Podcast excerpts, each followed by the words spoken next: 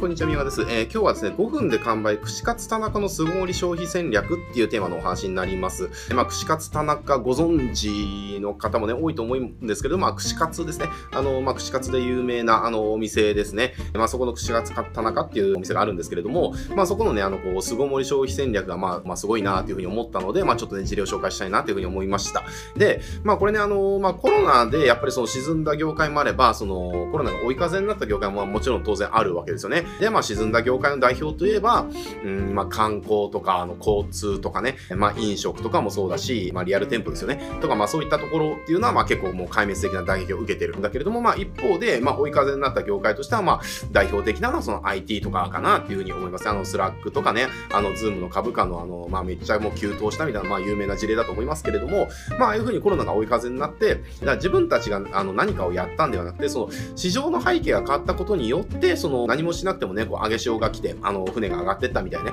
まあそんな業界もあるわけですよ。で、その追い風になった業界の中で、あと我々がやっぱり一番身近な業界っていうのは、やっぱりその巣ごもり消費みたいなね、ところのジャンルっていうのかな、あの業界かなっていうふうに思います。だ例えばその在宅ワークするための、えーなんかこう家具とか小物とかね、えーまあそういった業界であったりだとか、あとはもう分かりやすいところで言うと、その通販ですよね。通販とかだともう20%ぐらい伸びたのかな、えーまあ総額で10兆円超えたみたいなね、統計も出てきたりだとか、まああとはそのなんかビニッチなところで言うと、その自宅のビールサーバーとかも伸びてるし、えーあとはまあ宅配飲食なんかもまあその一つかなというふうに、えー思います。まあ要はあの、自宅で過ごす時間をどう快適に過ごすかとかね、どう楽しく過ごすかみたいなところのジャンルの商品っていうのは、まあやぐんぐん伸びてるわけですよね。まあもっとちょっとあの僕の個人的なことですけれども、まあ僕はこのガンダムのプラモがすごい好きで、こう定期的に作るんですけれども、このガンプラ市場もこのコロナによってね、こう伸びてるみたいなね、データがあったりだとか、まあやっぱりそのみんなこう視点がやっぱ外に出れないから、まあ自宅での時間をどう楽しく過ごすかっていうところ、まあそこにお金をこう使っていってるって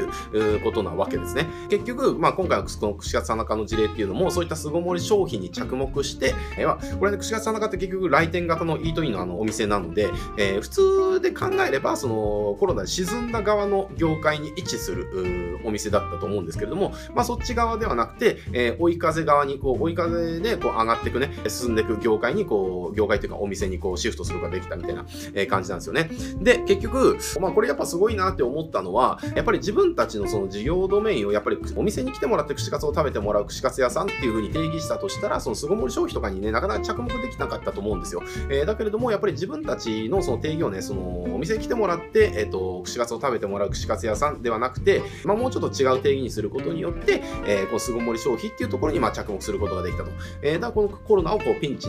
コロナピンチをこうチャンスに変えたみたいな、まあ恒例だと思うんですよね。で、あの、じゃあ何に着目したのかっていうところなんだけれども、えっ、と、この串カツ田中さんはですね、あの、フライヤーですね、卓上フライヤー、あの、串カツ揚げるフライヤーあるじゃないですか。串カツ屋さん行くと、あの、テーブルのところに油が入ってるあの、フライヤーあると思うんですけども、で、あそこに自分でジューって、えーぶっ込んで、まあ、食べたりとかね、まあ、そういったお店もあったりとか、まあ、上げ上がったのが来るところもありますけれども、まあ、要は、あの、串カツ揚げるフライヤーですよ。えーで、それの、まあ、自宅でできる卓上版っていうのかな。まあ、そういうのがあるんですけれども、それのね、販売を始めたんですよね。で、これね、1万円前後で販売を開始して、最初の販売がですね、なんと5分で完売したと。で、販売開始からですね、今8ヶ月ぐらいが経経過してるらしいんですけれども、えー累計でまあ1500セットっていうのかな、まあ、売れてると。まあ、かなり売れた方だと思います。で、だからね、あの、このリアル店舗であったとしても、やっぱりそういうふうに自分たちの定義をこう見直すことによって、結局、串カツをお店で食べてもらうではなくて、えー串カツを楽しんでもらうみたいなふうに定義をこう変えていくとですね、じゃあ別に自宅で串カツ楽しんでもらうために、えーじゃあフライヤー売っちゃおうよみたいなね、えーまあそうした発想ができたところが、あの、まあ、すごいなというふうに思いました。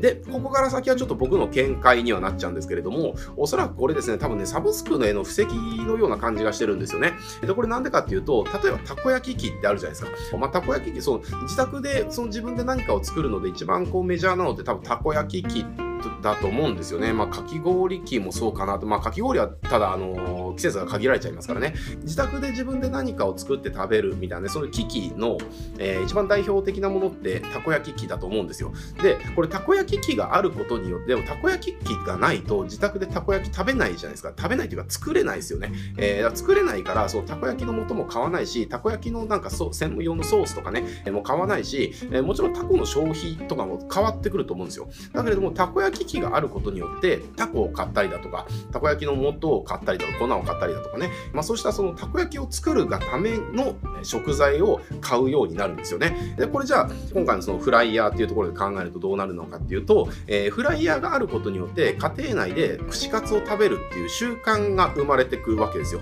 じゃあ、今日久しぶりにじゃあ家で串カツやろうかっていう、これフライヤーがなければその発想が、あの、その家庭では起きないんですよね。じゃあ、このね、家でじゃあ、串カツ食べようかってなった時に、まあ、串カツってじゃあ、じゃあ豚刺したやつだけじゃあ何十本とか、まあ、まあ、ちょっとしんどいですよね。じゃなくて、こう、なんか別の椎茸とかね、えー、アスパラとか、なんかそういったあの野菜の食材とかね、あとはじゃあ肉とかでも、その、じゃあ牛肉なのか豚肉なのか、鶏肉なのかとかね、えー、まあそうしたいろんな食材楽しみたいじゃないですか。で、ただじゃあ、家でじゃあそれをやろうと思った時に、えー、なかなか準備が大変だったりします。っていうところで、なんか串カツの冷凍セットとかをサブスク展開するんじゃないかなっていう。で、これやっぱ串カツ自宅で楽しんで楽しいねっていう風になったんであれば、えー、じゃあもしね、そういったあの、じゃあ4人前で1人じゃあ10種類の串カツが楽しめる冷凍のこう串カツセットみたいなところで、えー、販売されてたとしたら、じゃあそれまあ買うっていうその習慣も生まれたりしそうな感じしますよね。えー、っていう感じで、そうした家庭で串カツを食べるっていう、まあそのね、あの串カツ田中だから、その串カツ自体を売って売れるわけですよ。